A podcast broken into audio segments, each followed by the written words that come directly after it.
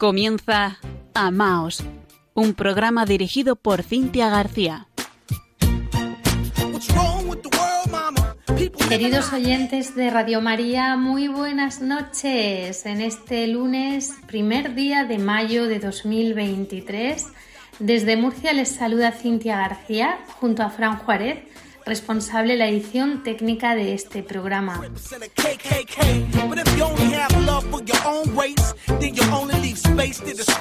Comenzamos el mes de María, mes de mayo, mes de la maratón, de las flores, de las peregrinaciones. Recuerden que nuestro correo electrónico está al servicio de nuestros oyentes. Tomen nota, amaos@radiomaria.es. Estamos en redes sociales, en Facebook con arroba amaos.radiomaria y en Twitter con arroba amaosrm. Y pueden escuchar todos los programas emitidos a través de la web de Radio María España www.radiomaria.es en el apartado Programas y Podcast.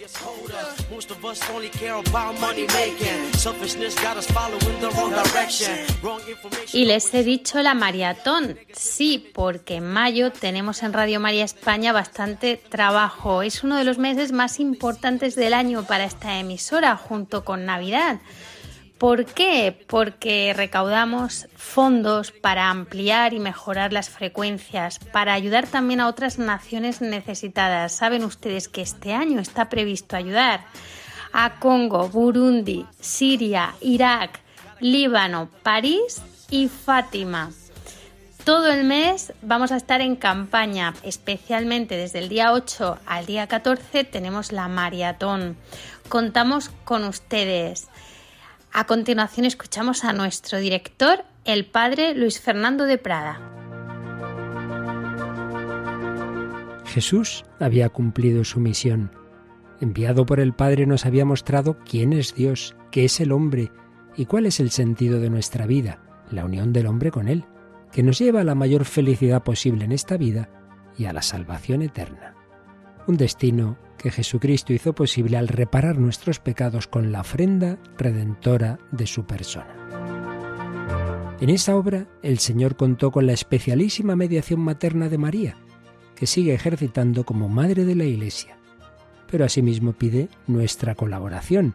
Id también vosotros a mi viña. Radio María no tiene otro fin que el de responder a esa llamada y colaborar con la Iglesia en su misión evangelizadora en el mundo en el que ya está presente en más de 80 países. Para que pueda seguir esa expansión en España y muchas otras naciones, realizamos nuestra campaña de mayo. Esperamos contar un año más con tu oración, sacrificio, testimonio y donativo. Puedes informarte de cómo colaborar llamando al 91 822 8010 o entrando en nuestra página web radiomaria.es María al servicio de la nueva evangelización.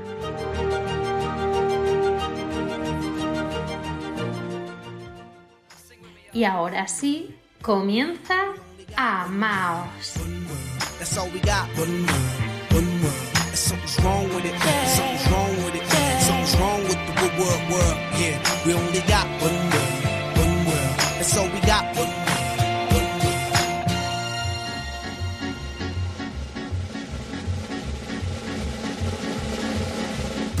Arrastrar la dura cadena, trabajar sin tregua y sin fin. Es lo mismo que una condena que ninguno puede eludir. El trabajo nace con la persona, va grabado sobre su piel y ya siempre le acompaña como el amigo más fiel.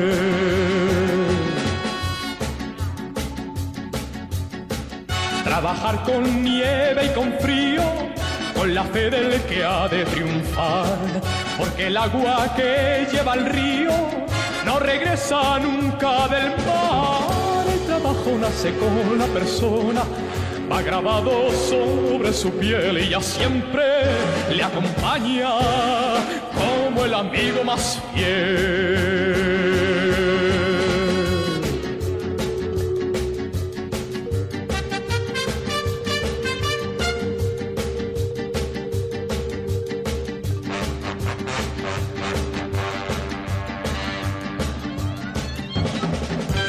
Más tener confianza y luchar por algo mejor. Trabajar con fe y esperanza por lograr un mundo de amor. El trabajo nace con la persona, va grabado sobre su piel y ya siempre le acompaña como el amigo más fiel. Arrastrar la dura cadena sin tregua y sin fin es lo mismo que una condena que ninguno puede eludir. El trabajo nace con la persona, el trabajo nace con la persona, el trabajo nace con la persona.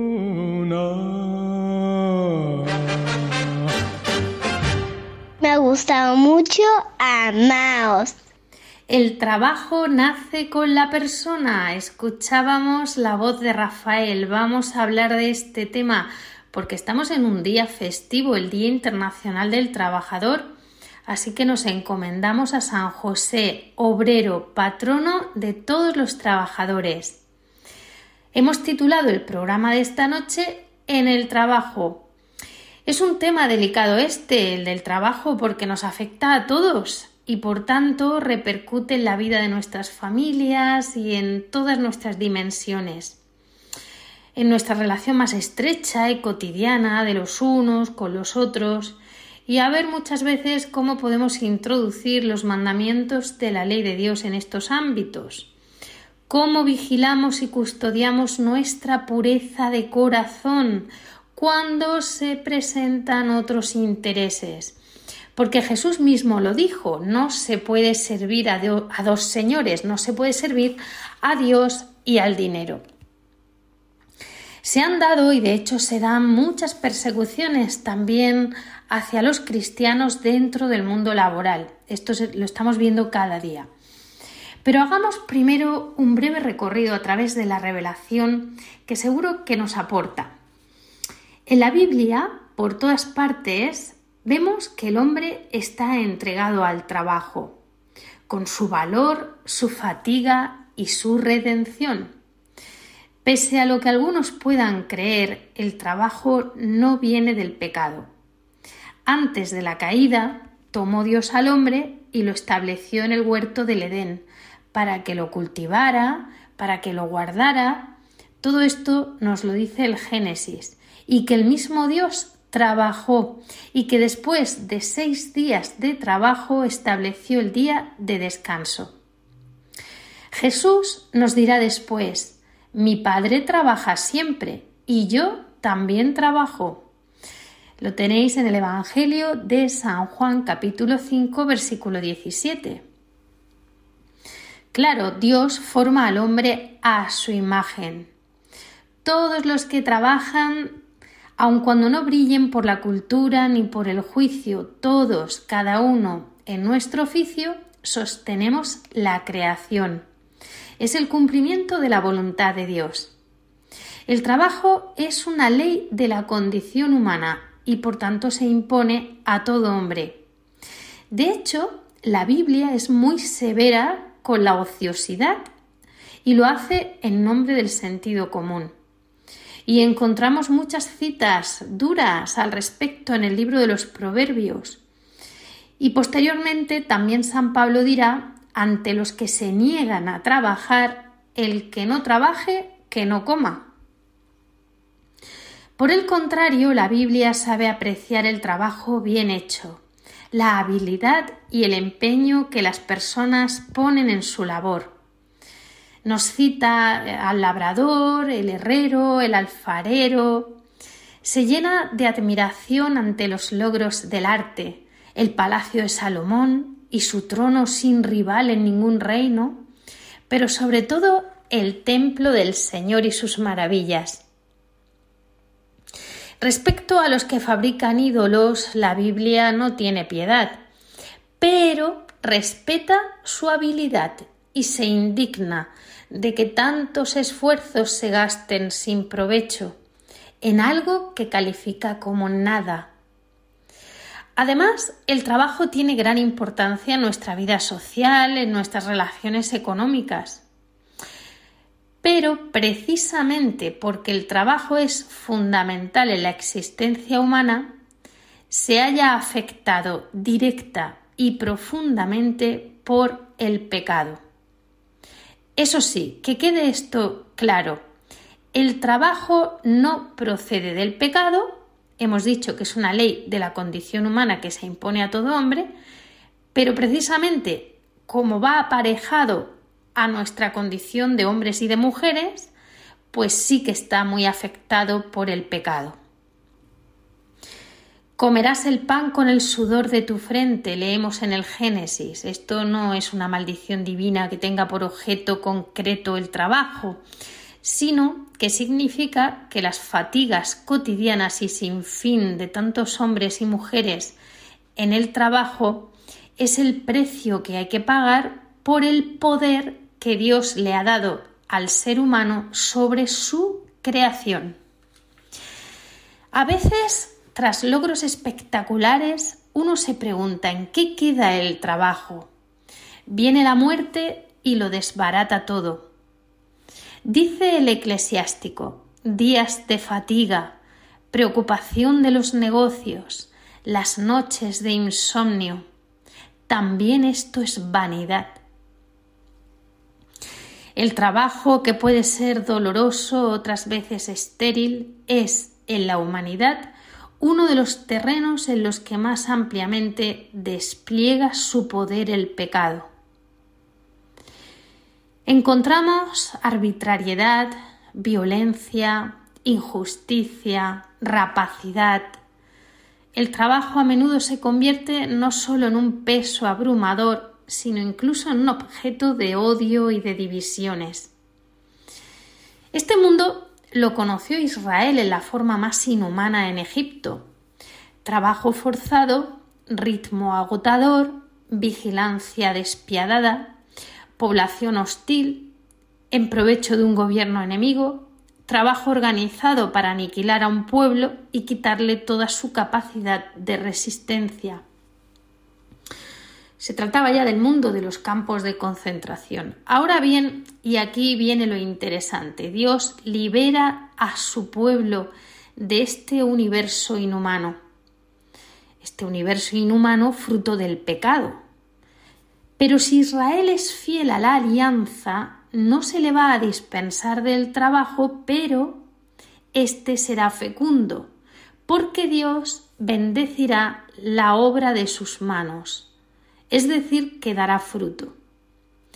De hecho, el día del Señor, para nosotros el domingo, tiene como fin introducir una tregua en la agobiadora sucesión del trabajo. Para nosotros, pues nos asegura un tiempo de reposo a ejemplo de Dios. Un Dios que, como vemos, nos libera de la servidumbre. Ya los profetas traerán a la memoria exigencias por parte de Dios. Proteger al trabajador, pagarle el mismo día, que no se le debe explotar.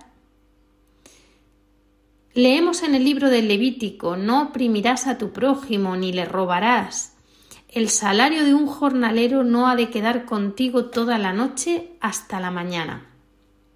Bueno, el libro del Levítico es un libro que nos recuerda que para un cristiano la santidad y no la conveniencia práctica debe ser el centro de su pensamiento. Con la venida de Jesucristo, el trabajo es ensalzado por el ejemplo de Jesús, porque es que Jesús es obrero e hijo de un obrero.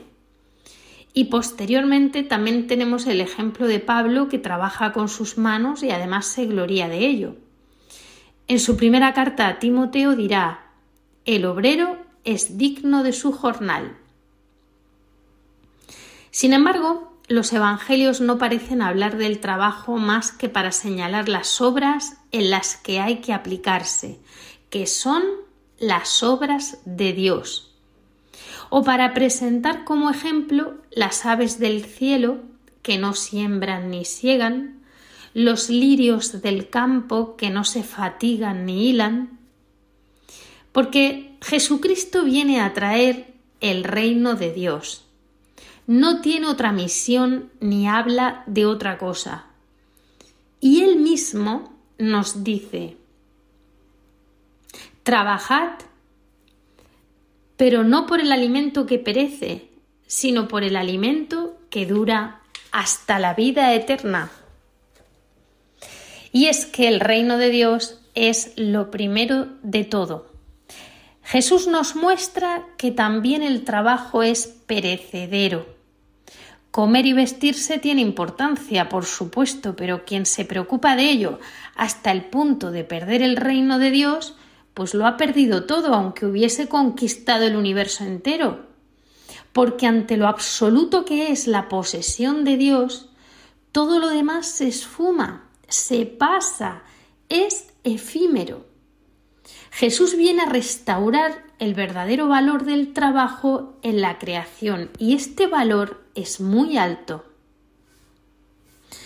Nos fijamos en que Jesús emplea comparaciones del mundo del trabajo, el pastor, el viñador, el médico, el sembrador.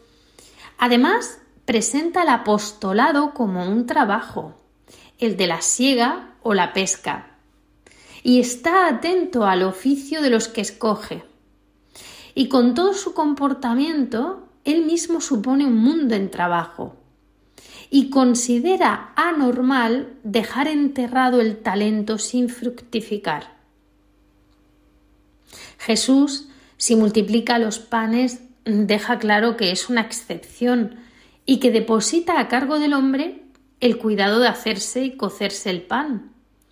Cristo, salvando al hombre, está dando al trabajo su pleno valor, pero lo ha fundado en la exigencia concreta del amor sobrenatural, el amor que viene de Dios, que viene de lo alto. Nos revela que nuestra vocación es ser hijos de Dios, acoger su reino. Nos muestra toda la dignidad que tiene el hombre y el trabajo, pero que el trabajo está a nuestro servicio. Jesús establece una jerarquía de valores que nos ayuda a juzgar y también a comportarnos en el trabajo. Jesús, instaurando su reino, que no es de este mundo, pero que se halla en el mundo como un fermento, devuelve la calidad espiritual al trabajador.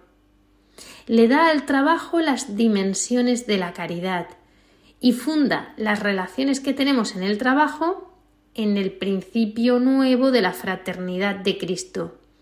Es decir, amar como Él nos ama, amar con su corazón. Por tanto, en virtud de su ley de amor, Jesús nos obliga a reaccionar contra el egoísmo y nos manda a hacer todo lo posible por disminuir la fatiga de los hombres y de las mujeres en el trabajo. Aunque también es cierto que al introducir al cristiano en el misterio de su muerte y de sus sufrimientos, pues también le ha dado un nuevo valor a toda nuestra fatiga laboral.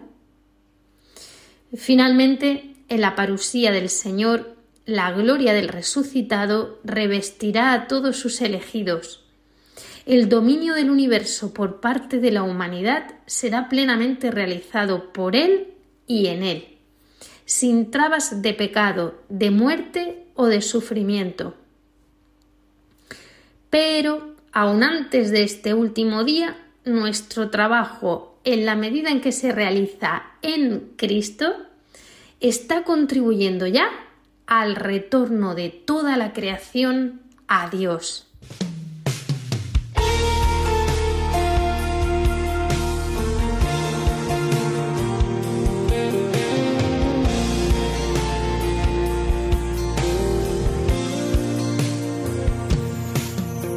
Una palabra, puedes creerla con el alma, porque su fidelidad nunca falla, porque Él no se limita ante humanas circunstancias, y si Él dijo que lo hará, así será. Trabajo es creer y caminar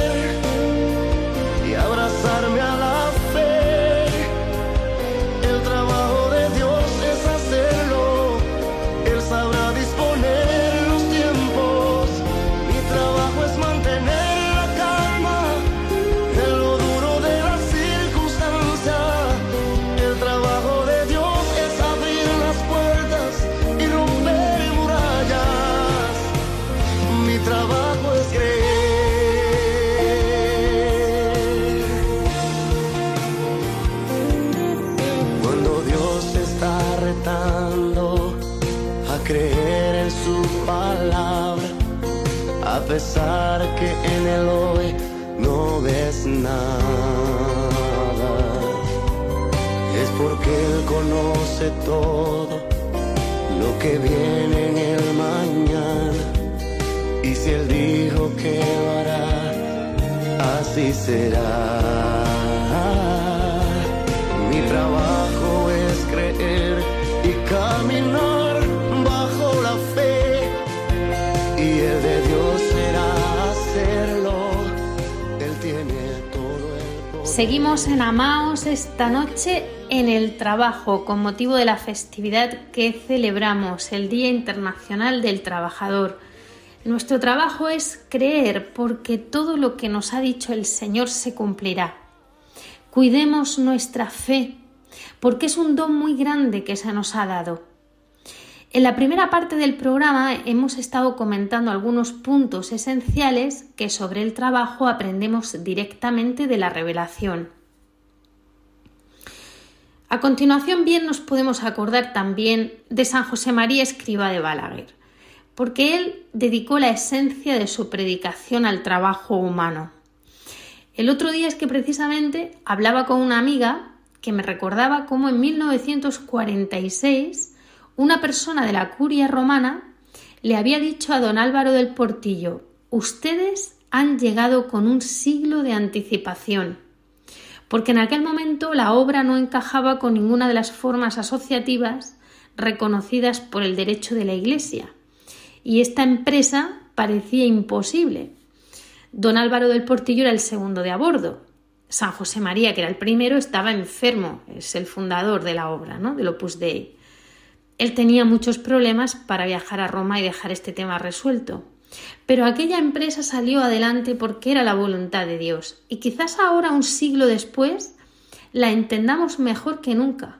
¿Cuántos hombres y mujeres de todo el mundo han sido bien formados y se santifican hoy en el trabajo, en su vida ordinaria.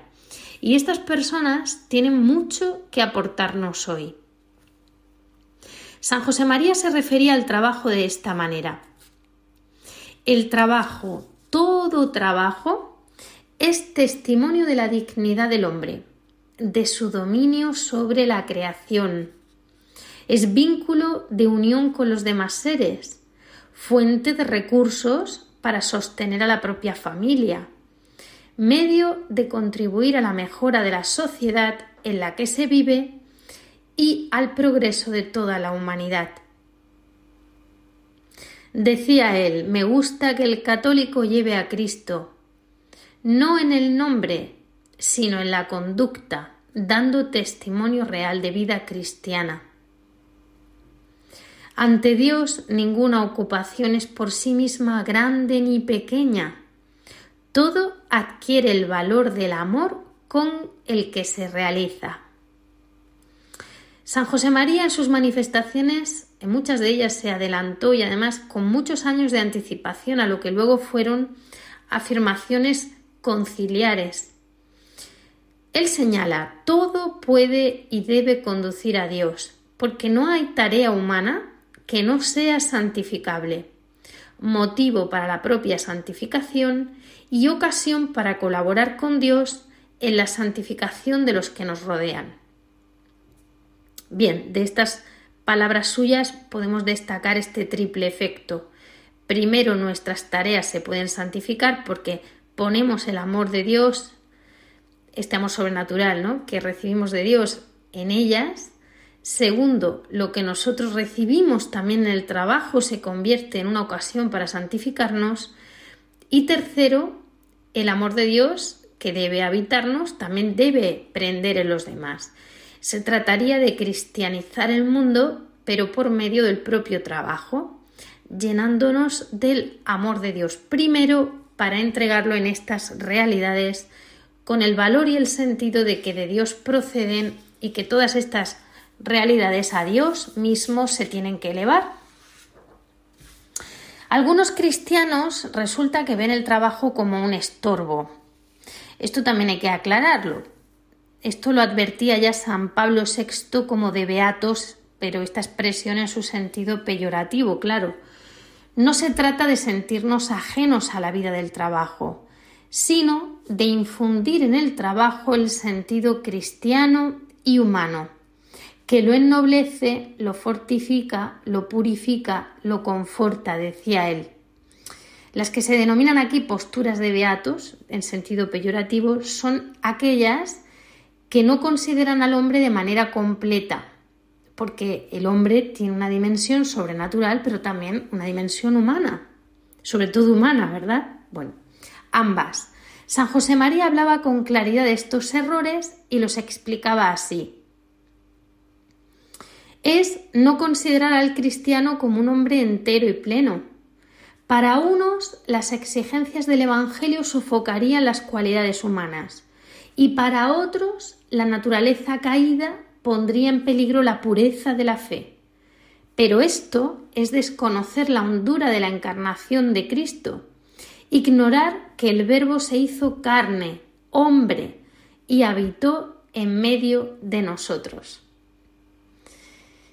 El trabajo profesional es también apostolado, porque es una ocasión de entrega a los demás hombres. ¿Para qué? Para revelarles a Cristo, para llevarles a Dios Padre, es consecuencia de la caridad que el Espíritu Santo derrama en nuestras almas. Por lo tanto, para el católico, trabajar no es cumplir. Trabajar es amar. Sin embargo, y vamos a ser realistas, voy a citar ahora unos escritos del padre Rafael Pérez. Él escribió sobre las apostasías de las masas obreras y agradezco mucho a la Divina Providencia que me los haya hecho llegar. Escribe él que el catálogo de las injusticias sociales es de un realismo contundente. Bueno, es evidente, ¿no? No vivimos en una sociedad santificada, hay muchas injusticias. Y continúa, el mal es hondo y viejo. En nuestra vida cristiana a veces hay muchas cosas extrañas, cuya explicación no se encuentra en el Evangelio por mucho que se le quiera acomodar y retorcer la letra. La lucha entre la carne y el espíritu es eterna.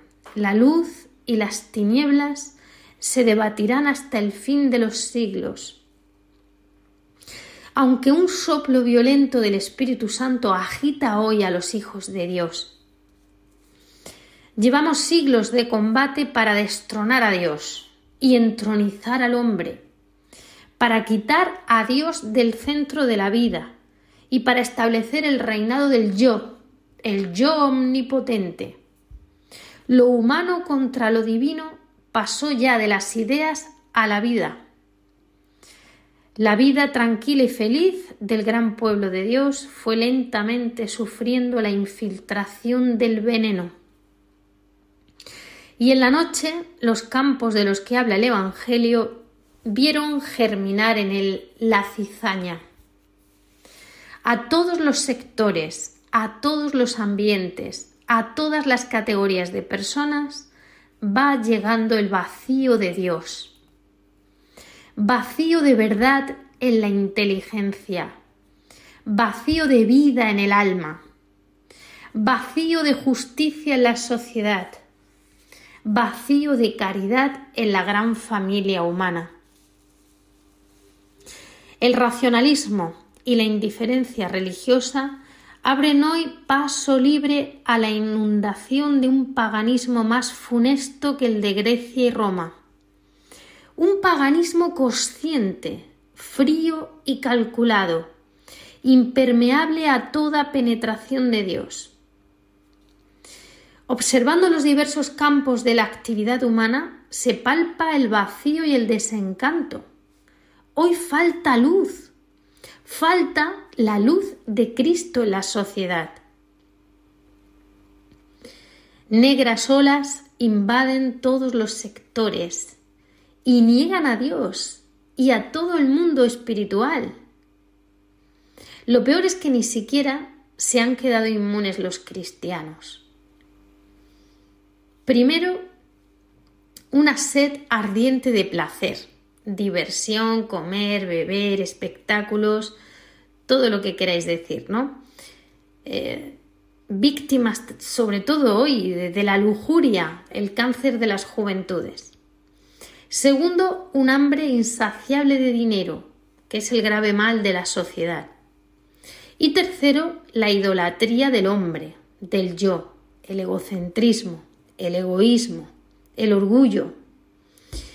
Es decir, justo las tres concupiscencias del hombre que sin freno son tres ríos caudalosos de pecados privados y públicos que tienden a sumergir a todo el mundo en corrientes corruptas.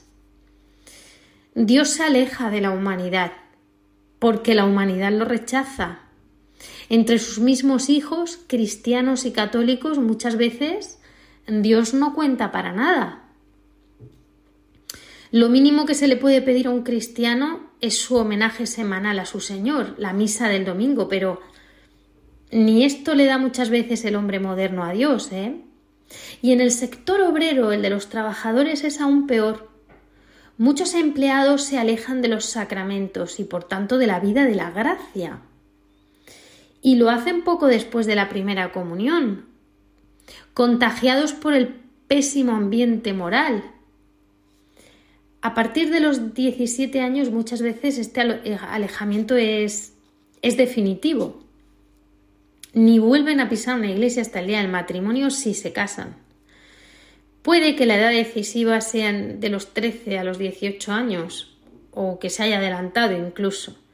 El problema es difícil porque, claro, no se trata de predicar una doctrina, sino de vivir una vida con mayúsculas, de vivir la vida según Cristo. En medio de esta terrible situación en tantos ámbitos, lo que sí hay que dejar claro es que ni el Evangelio ni la Iglesia se desentienden de la vida humana y económica. La orientación de la vida del hombre y de la mujer ha de ser en dos direcciones, vertical hacia Dios, con los tres primeros mandamientos del Decálogo, y horizontal hacia los hombres y mujeres de, nuestro tiempo, con el resto de los mandamientos. Claro, si no en la teoría, sí que en la práctica algunos pretenden mutilar la ley de Dios. Nadie puede acusar a la Iglesia de haberse desinteresado de la cuestión obrera y de la cuestión social, o de no darle la importancia de vida. La Iglesia tiene plena conciencia de su responsabilidad. Los pontífices nos han dejado un rico magisterio. La encíclica Rerum Novarum de León XIII, la cuadragésimo anno de Pío XI, las orientaciones polifacéticas y luminosas de Pío XII, el Concilio Vaticano II en la Constitución dogmática Gaudium et Spes, la encíclica Laborem Exercens de San Juan Pablo II, el Catecismo de la Iglesia Católica por el que deberíamos comenzar los cristianos deberíamos conocer el catecismo de la Iglesia Católica, todos los puntos que dedica al trabajo, a los trabajadores, al empresario. Y por supuesto, orientaciones recientes de los últimos papas, Benedicto XVI y el Papa Francisco. Bueno, pues con todo este rico magisterio no todo está hecho, porque resulta que entre la doctrina pontificia y la realidad de la vida de los países cristianos existe la diferencia de un abismo, porque los discursos no se leen.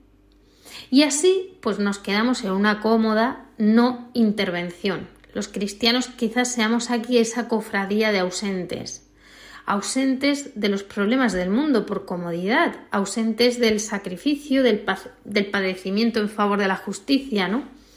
Y también egoístas, y es dolorosa esta despreocupación práctica. ¿Por qué? Porque la humanidad no es feliz, porque gime oprimida por el dolor. Tantos pobres esparcidos por el mundo y en naciones civilizadas, familias que sufren porque se cierne sobre ellas la amenaza de que se seque la fuente de toda ganancia con un cese repentino del trabajo.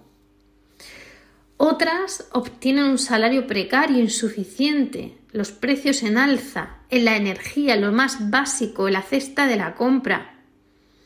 El espectáculo más desolador es cuando se trata de familias a las que les falta de todo, porque las consecuencias de la miseria son horribles. Enfermedades que se agravan porque falta el cuidado necesario, infecciones, debilidad y, por supuesto, la indigencia conduce al delito. En el mundo hay injusticia. Es injusta la sociedad en sí y somos injustos los hombres. Las limosnas que Dios premia con la vida eterna son las que se practican cumplida primero toda justicia. Escribe en su primera carta el discípulo amado San Juan. El que no practica la justicia no es de Dios, y tampoco el que no ama a su hermano. Pues aquí lo tenemos todo. El que no practica la justicia no es de Dios. Que tan importante es la virtud de la justicia que al santo, al que practica todas las virtudes, se le llama justo, como al esposo de la Santísima Virgen María, hoy glorioso patrono de los obreros. ¿Y qué es la justicia? Pues es darle a cada uno lo que le es debido, y comenzando por Dios nuestro Señor. Clásicamente la justicia se ha dividido en legal, distributiva y conmutativa. La legal, que es la que nos obliga al cumplimiento de las leyes justas, justas. La distributiva, que obliga a los superiores a distribuir rectamente los cargos y las retribuciones a los particulares, que esta es la que se conoce también como justicia social, la cita a su santidad Pío XI en cuadragésimo año, y conmutativa. La justicia conmutativa es la que obliga al individuo a dar a los demás su derecho estricto con perfección de igualdad en lo debido. Igualdad en lo debido. Y así los gobernantes, por ejemplo, tienen el gravísimo deber de justicia, de procurar el bien común de la sociedad. Pero esta humanidad está aquejada de graves injusticias, nadamos en injusticias. La caridad no está destinada a suplir las faltas de justicia, sino a ser su complemento y perfección ulterior, es decir, que viene después. Y esto lo decía Pío XI en Divini Redemptoris. Una señal de la misión de Jesucristo como Mesías es esta, evangelizar a los pobres. Evangelizar a los pobres, esta es señal del auténtico espíritu cristiano primero y fundamental la justicia social con ellos. Ya decía Pío XII, la sociedad no se interesa por personas de quienes no puede esperar ventajas políticas o económicas, aunque sufran cruelmente y en su debilidad queden expuestas a maniobras de explotadores sin escrúpulos que tratan de arrancarles lo poco que tienen y mantenerlas siempre en un estado de inferioridad. Lo triste es que una gran parte de la clase trabajadora ha perdido su confianza en la Iglesia. Y la ha perdido porque nos creen aliados con el capitalismo. Y aquí radica el motivo principal de su desconfianza y de sus ataques. No admiten que aquellos que predican en nombre de Cristo simpaticen con las injusticias sociales de los adinerados de hecho, algunos extremismos políticos que conocemos nacieron con un fondo de verdad y de justicia, porque eran una reacción contra un estado de cosas inadmisibles. Pero han terminado convirtiéndose, y desde hace muchos años, en algo verdaderamente temible. No solo por lo que tienen de injustos, materialistas, anticristianos, sino también por sus medios y sus métodos. Pero muchos trabajadores han sido arrastrados por ellos como por voces de sirena, adoptando un sectarismo irreductible. Y esto es fruto de muchos años de propaganda. Propaganda revolucionaria. Los hombres al final han querido oponerse a los planes de la providencia de Dios, que creó los bienes materiales para sustento de toda la humanidad. Y se ha establecido un orden social injusto por el que se priva a muchos hombres de poseer lo necesario para una vida digna. Lo que sucede es que muchos trabajadores hoy pues tienen una gran ignorancia religiosa. Ellos muestran apatía, crisis de moralidad, la fe está en otras filas, quizá políticas, desengañados profundamente, desengañados de los hombres, pero no de las ideas. Y para el liberalismo, pues ya sabemos que el negocio no tiene moralidad. Y así se desarrolló el capitalismo, ¿no? Ambos, liberalismo, capitalismo, invadieron también de injusticia la sociedad y además de manera soberbia y provocativa. El lujo, el derroche de la moderna sociedad de alta posición está a la vista de todos. Y también salta a la vista la terrible miseria y la aguda escasez de tantos proletarios, ¿no? Hoy tenemos el cuadro evangélico del pobre Lázaro y el rico Epulón. Mañana será la eternidad. Las grandes catástrofes sociales tienen su origen en la economía, la economía es la reina del universo. Pero es, es, necesario encauzar rectamente la economía dentro de la justicia social, porque de esta manera se evitarán choques y violencias, guerras y catástrofes. El movimiento obrero en sus comienzos y espíritu era netamente cristiano, pero a causa del absentismo de los propios católicos, pues fue adquiriendo tintes políticos cada vez más apartados de su origen. Materialismo, lucha de clases, dictadura del proletariado. Es que la solución del, problema obrero pasa por reconocer ciertos derechos que son fundamentales e innegables. Y hoy llama la atención porque más que las propias injusticias, lo que los trabajadores odian es la soberbia de los patronos y de los encargados, el trato despótico en algunas empresas.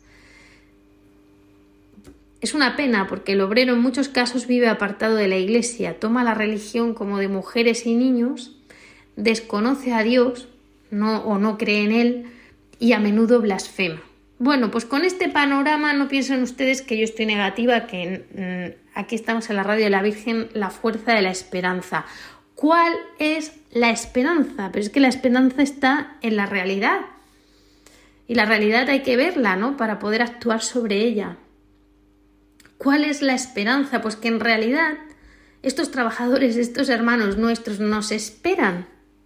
La Iglesia tiene mucho que decir en la cuestión social el orden de la sociedad, el orden social depende de la moral social. Y la Iglesia tiene una moral, la del Evangelio. Y por tanto debe tener una doctrina social que regule lo que es lícito y lo que es ilícito en el orden social y económico. La Iglesia es faro, faro luminoso del mundo social. La Iglesia, por sus elegidos, ha de elevar al obrero y redimir al patrono. En la Iglesia no podemos identificar la virtud con la posición social y el dinero, porque esto sería una ceguera. Si en realidad los obreros son con la Iglesia como dos líneas paralelas que no se encuentran. Por eso es muy importante, y hacemos también esta llamada desde Amaos en Radio María España, qué importante es nuestro ejemplo, el ejemplo es la mayor evangelización, el testimonio de los católicos y empresarios. Y hay que ir, hay que acercarse a los obreros, a los trabajadores especialmente pobres, y hay que hacerlo siguiendo la enseñanza de Jesús, porque nos esperan, porque quieren que estemos con ellos.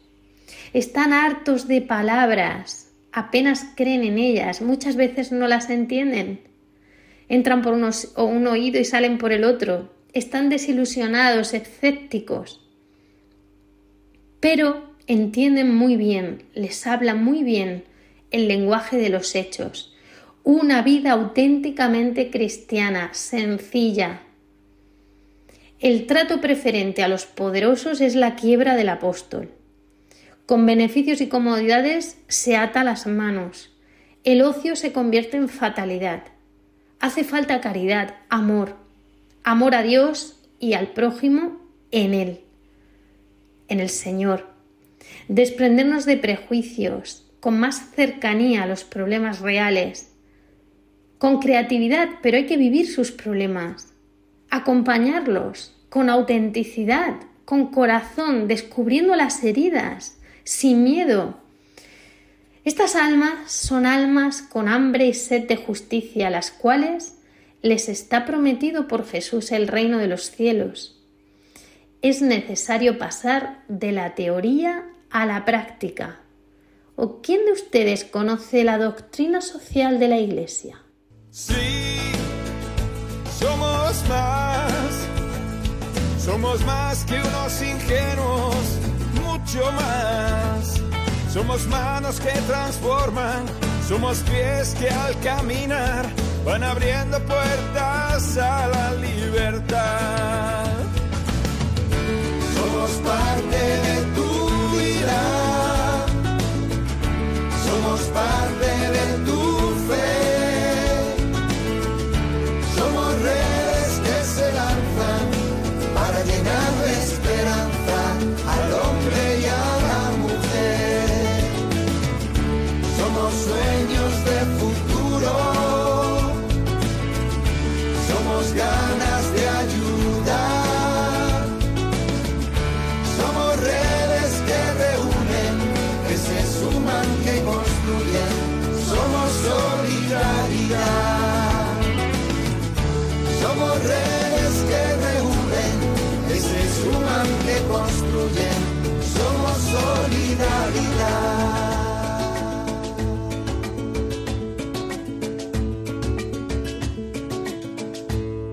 Están escuchando Amaos en Radio María.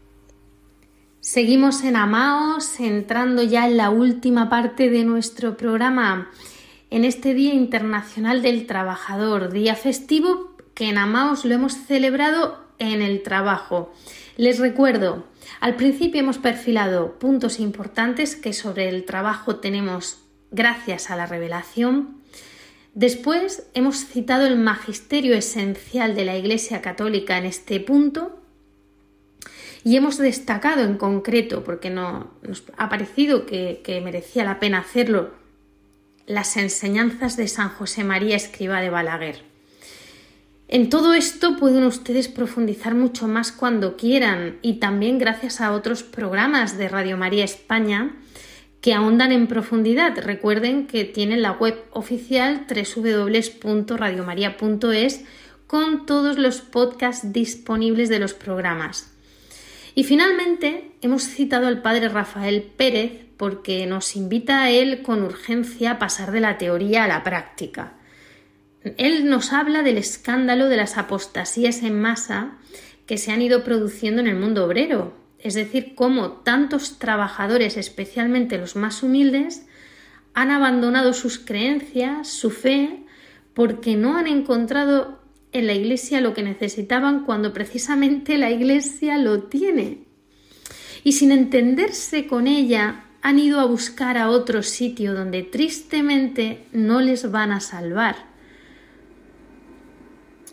Hablamos de hermanos nuestros, hablamos de almas. El apóstol, el elegido del Señor, ha de estar con los pobres, con los obreros, con los proletarios, pero con todos, también con los patronos, los empresarios, con todos sin excepción. Preparando este programa me acordaba de mi amigo el padre Félix, que yo le hubiese entrevistado hoy para traerles el testimonio, pero él falleció hace poco tiempo, el 29 de diciembre de 2020. Y él tenía muy claras todas estas cosas porque las vivía y las hubiese explicado con mucha gracia y muy bien. Ejerció su ministerio por todas partes del mundo como misionero eh, con la familia vicenciana, con las hijas de San Vicente de Paul, y al final en España estuvo como director de la Asociación Nacional de la Medalla Milagrosa. Y por este motivo le entrevistamos en Amaos, en nuestro programa del 27 de noviembre de 2017, un programa que titulamos La Medalla Milagrosa y el diálogo de amor de María con la humanidad. Se lo recomiendo por si desean escucharlo precisamente también en este mes de María. Bueno, pues el padre Félix nos contó en una de sus visitas que en una ocasión fue destinado a un pueblo muy pobre. No recuerdo cuál era el pueblo, pero seguro que allí a él sí que lo recuerdan. Y el pueblo era tan pobre pues que tampoco aparecía un alma por la iglesia, pero el padre Félix no se apuró. Decidió descubrir qué pasaba y reconocer la realidad de, su entorno. Se acercó como uno más y descubrió pues, que en aquella población tenían unos problemas enormes y entre, entre otros uno del suministro de la energía eléctrica. ¿no? Pues el padre Félix, que tenía cultura y formación, pues decidió tomar parte en el asunto, se entrevistó con unos, con otros, medió con la empresa, con los trabajadores, redactó cartas, le dedicó tiempo y se responsabilizó activamente de un problema pues que en principio no era suyo, pero lo hizo suyo con ellos, ¿no? Y al final ganaron, se salieron con la suya, el tema se resolvió y todos fueron beneficiados. Y estaban muy agradecidos con el padre y pronto pues comenzaron a aparecer por la parroquia los domingos sin que él les dijera nada, porque él ya era uno de los suyos y amor con amor se paga, ¿no? La casa de Dios abierta para sus hijos, la iglesia para el pueblo, el pueblo para la iglesia, cooperación, solidaridad, sencillez, igualdad, pero sobre todo almas alimentadas por la gracia, alegría y servicio.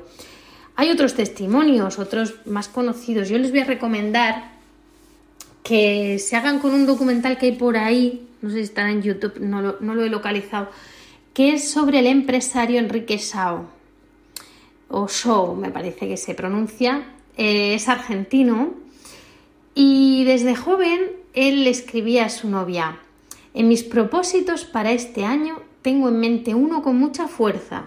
Es necesario hacerse santo, empezar ya. Fíjense ustedes tan joven, ¿no? Él tenía muy claro que la santidad se elige, no es algo espontáneo que depende de la buena suerte, de las circunstancias, no, no, él la eligió. Y la providencia puso en sus manos un libro, cuando él tenía 18 años, un libro de la doctrina, sobre la doctrina social de la Iglesia, y él se enamoró, se entusiasmó. Eh, tenía la cultura suficiente y aplicó todo lo que pudo. No se pueden ustedes imaginar todo lo que aportó al mundo de la empresa. Todavía se conservan mucho de muchos de sus escritos cómo se dirigió a los empresarios y, además, bueno, pues claro, él, llegó a colocarse pues muy bien, a ascender y en un momento dado incluso eh, dio la cara para que no se despidieran a 1.200 trabajadores. Y cerca del final de su vida eh, necesitó, bueno, murió con 41 años, muy, muy joven, necesitó una transfusión de sangre y esto emociona muchísimo, ¿no? Porque más de 200 empleados de la fábrica hicieron fila para donarla, ¿no? Estaba tan unido a ellos que hasta por sus venas corría la misma sangre. Bueno, el 26 de febrero de 2021 se cumplieron 100 años de su fallecimiento. Eh, ha sido declarado siervo de Dios, se encuentra abierta su causa de beatificación y en palabras del Papa Francisco en el año 2015 eh, dijo, Enrique Shaw era rico, pero era santo. Esto emociona, así que les invito a que profundicen en todos estos temas, eh, que vean el documental sobre la vida de este, de este empresario argentino, que también pues, es una vida ejemplar respecto a la familia, a los amigos, pues, todo el mundo lo quería, ¿no? Bueno, pues como él, como ellos, todos estamos llamados a tener con la ayuda de Dios una vida extraordinaria. Pienso también en el padre Félix, ¿no? Qué fuerza de persuasión tiene el hombre cuando lo da todo y no pide nada, ¿no? Y, pero necesitamos dar un testimonio colectivo. El obrero merece su salario, dice el Evangelio, pero el que sirve al dinero no puede ser apóstol. A todos vosotros, si nos escucháis, no os alejéis de la, de la Iglesia, que somos muchos hermanos, que ella es madre, que tenemos un Padre que está por encima de todo y de todos, que no estamos huérfanos. Y si en algún momento algún trabajador, algún cristiano os ha escandalizado, perdonadnos. Esto es un hospital de pecadores, donde además no todos quieren curarse, pero la Iglesia siempre es nuestra casa.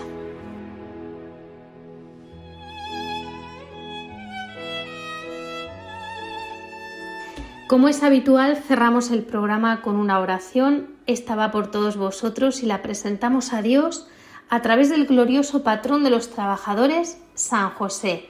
Oremos.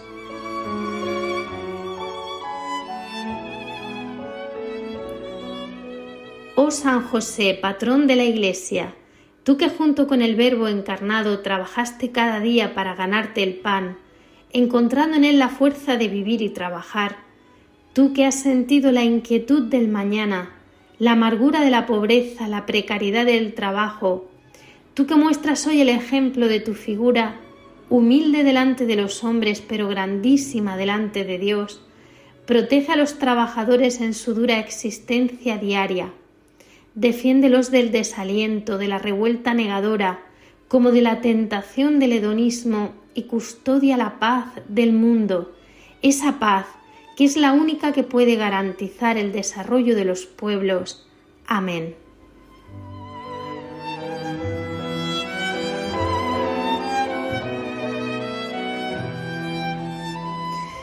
Gracias por su compañía. Esperamos que nos escriban, ya saben, con sus opiniones, preguntas, sugerencias, todo aquello que nos quieran contar.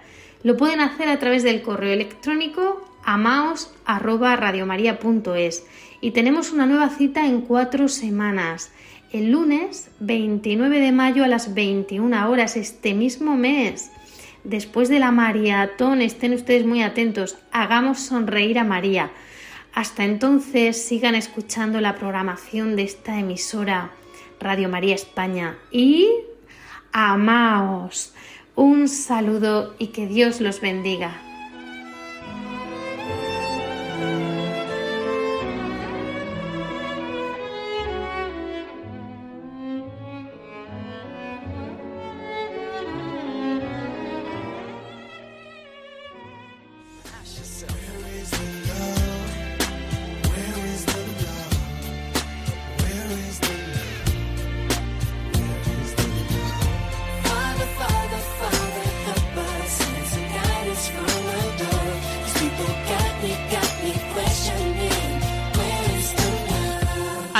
Escuchado Amaos, un programa dirigido por Cintia García.